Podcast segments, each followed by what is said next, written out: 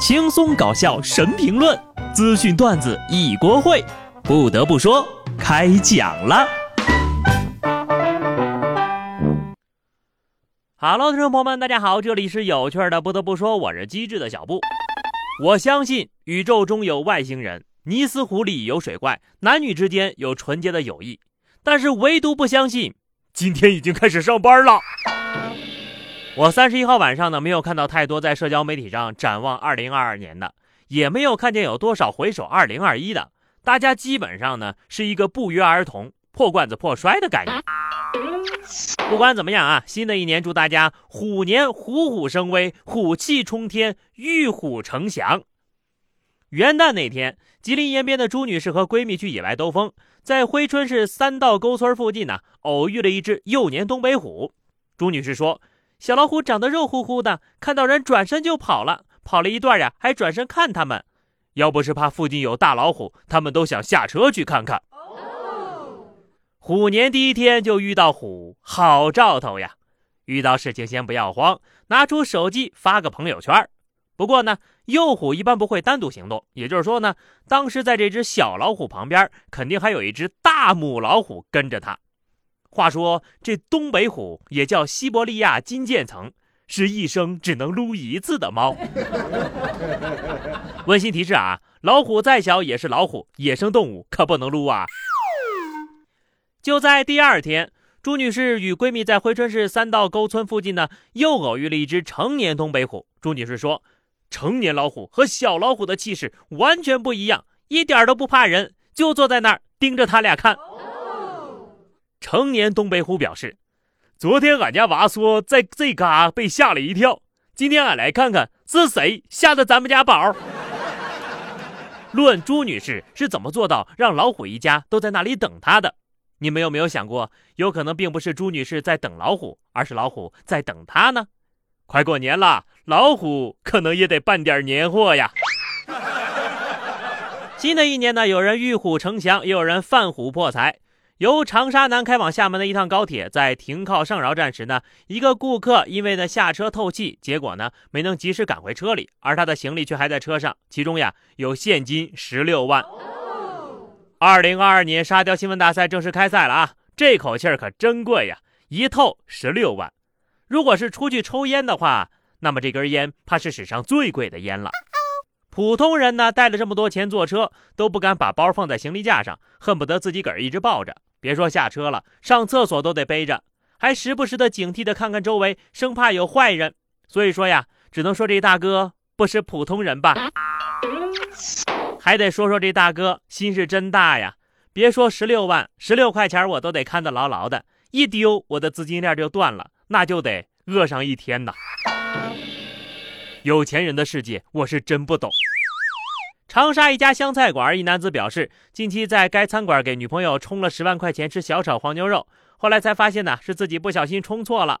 何况现在呢，他跟女朋友也分手了，想要餐馆把费用退还给他，但遭到了工作人员的拒绝。工作人员说，充值的时候核对过，没问题才充的呀。现在要退钱，肯定还得需要本人到场一起确认，毕竟数目也不小呀。我不理解，你不是确认过才给人办的吗？我就不可能充错。因为我的余额不允许，我读书少啊。现在的饭店一次都可以充十万块钱了，确定不是炒作吗？十万块钱都能买上几头牛了吧？在餐馆充十万吃个炒牛肉是什么心理呀？要我说你也别退了，反正都充了十万块钱了，要不然你添点钱自己加盟一家店，下次上福布斯的就是你了。虽然说这二零二二年才刚刚开始，但是迷惑行为大赏呢却早就开始了。安徽阜阳靠做烧饼养活一家老小的高大叔报警了，说自家的烧饼炉子被偷了。民警通过调查抓获了四名嫌疑人，并找回了炉子。原来呀，是这嫌疑人觉得高大叔家的烧饼很好吃，鼓动朋友学艺，遭到高大叔拒绝，竟然带着朋友深夜盗走炉子，准备创业。间接说明高大叔家的烧饼是真的好吃呀，阜阳的朋友可以放心去吃了。你咋不觉得提款机好用呢？你以为偷走炉子就能做出好吃的烧饼了？做梦！就这智商，估计教会你也做不好。有的人呐，脑子不好使，力气还挺大。广西梧州一男子路边侧方位停车，一分钟多次尝试没能将车停进车位。随后呢，男子下车来到车位内侧，用力一点点将车拽进了停车位。整个过程一气呵成，男子累得满头大汗。随后呢，上车关掉电源，下车离开了。啊，这也不失为一种方法呀，就是走的时候还得用手再拽出来。驾校教练狂喜，好极了，以后就这么教。反正上帝在剥夺人智商的同时呀，总会留给人另外一样东西，比如说力气。这两样都没有的呢，就别开车了。快来跟我一块骑共享单车吧。没有自制力的人也请不要开车。合肥交警在夜查时遇到一名女性驾驶人，经吹气属于饮酒驾驶。当交警告知其酒驾会面临的处罚时，当事人竟然和交警讨价还价，让交警给他留个两分，一分也行。温馨提示。饮酒后驾驶机动车，处罚并记十二分，暂扣驾照六个月，少扣零点一也不可能，想都别想。这是喝了多少呀？还留个一两分？你咋不直接让交警给你打个折呢？等什么时候扣满十二分，再打个折上折。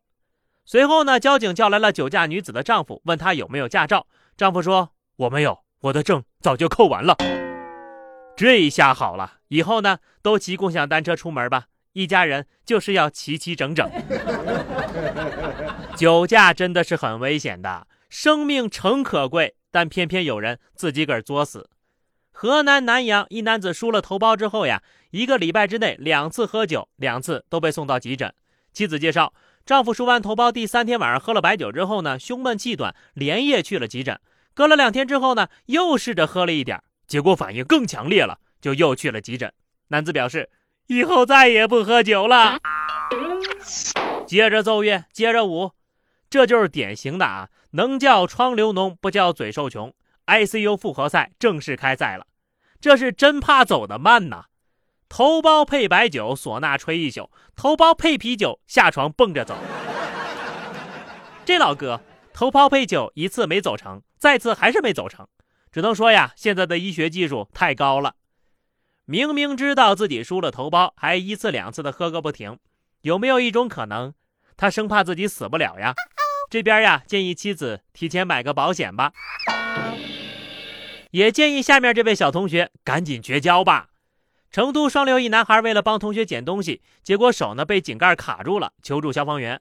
消防员赶到现场之后呀，一边解救小男孩被卡的手，一边和小男孩聊了起来，帮他转移注意力。当消防员问道：“那个求他帮忙捡东西的同学去哪儿了？”的时候呢，小男孩生气地说：“他回去了。”他说：“太晚了，这人算什么兄弟呀？还得我自己求救。”最终，小男孩被消防员成功救出。人生第一课，认识你的兄弟，这是小小年纪就尝尽了友谊的苦果呀。不过呢，也好，这把年纪就懂兄弟不可靠，有事儿全得靠自己了，也算是收获了一个。千金难买的人生感悟了吧？